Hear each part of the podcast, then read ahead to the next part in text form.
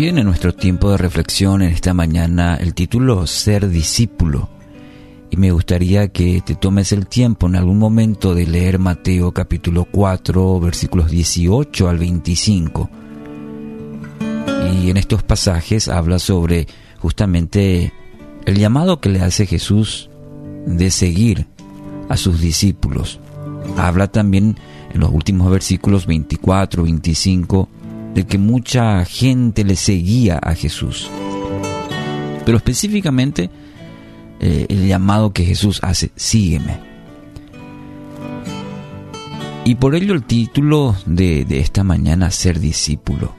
Amigos, no podremos experimentar en nuestras vidas las promesas, los milagros, el propósito verdadero de Dios en nuestra vida mientras no seamos discípulos, discípulos radicales, y me gustaría en esta mañana tocar tres aspectos eh, importantes en cuanto a las implicancias de ser verdaderos discípulos. Somos verdaderos discípulos cuando, según este texto de Mateo 4, 18 al 25, cambian nuestras prioridades.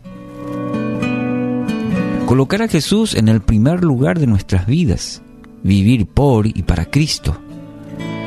En el caso de este pasaje, eran pescadores, simples pescadores, pescadores diríamos, pero vieron y entendieron que Jesús podría darles lo que por muchos años a través de la pesca, como este Pedro, Juan, eh, no pudieron obtener. Y al llamado de Jesús de seguirle, de ser sus discípulos, abandonaron todo, abandonaron todo y le siguieron. No les faltaría nada si verdaderamente hacían su voluntad y serían de gran bendición en las manos del Maestro.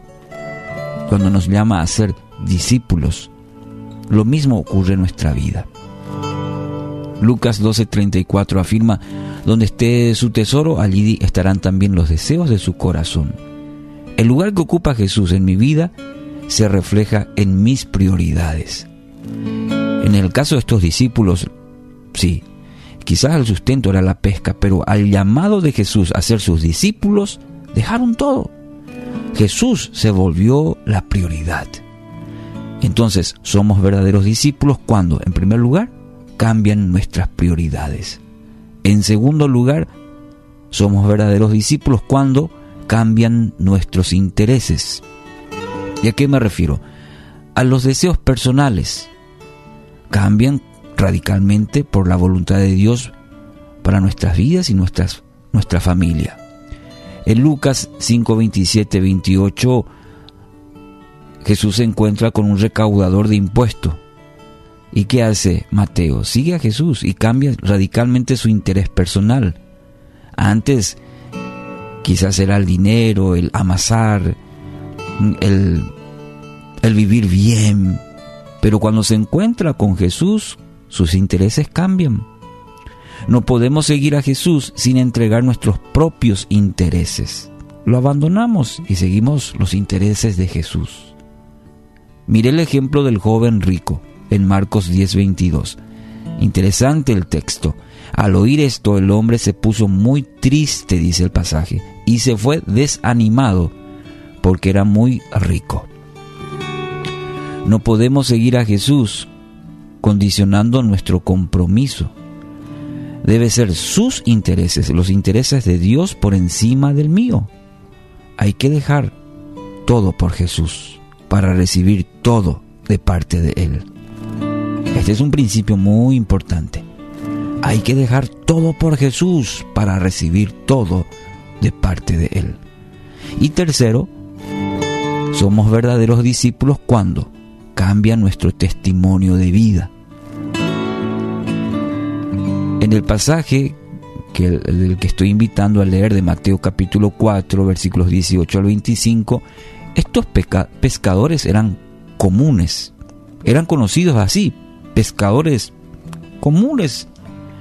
Quizás muchas veces iban a ellos por negocios, pero ahora ellos van con un mensaje de que cambia vidas su propia vida, la propia eh, de estos discípulos, era un mensaje vívido del amor de Cristo por la humanidad.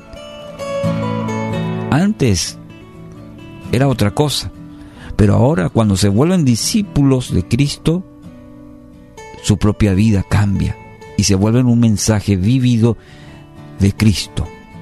Hechos 20 y 24 dice, pero mi vida no vale nada para mí a menos que la use para terminar la tarea que me asignó el Señor Jesús, la tarea de contarles a otros la buena noticia acerca de la maravillosa gracia de Dios. ¿Se da cuenta cómo cambia la perspectiva, la misión de vida de uno cuando se vuelve discípulo de Cristo?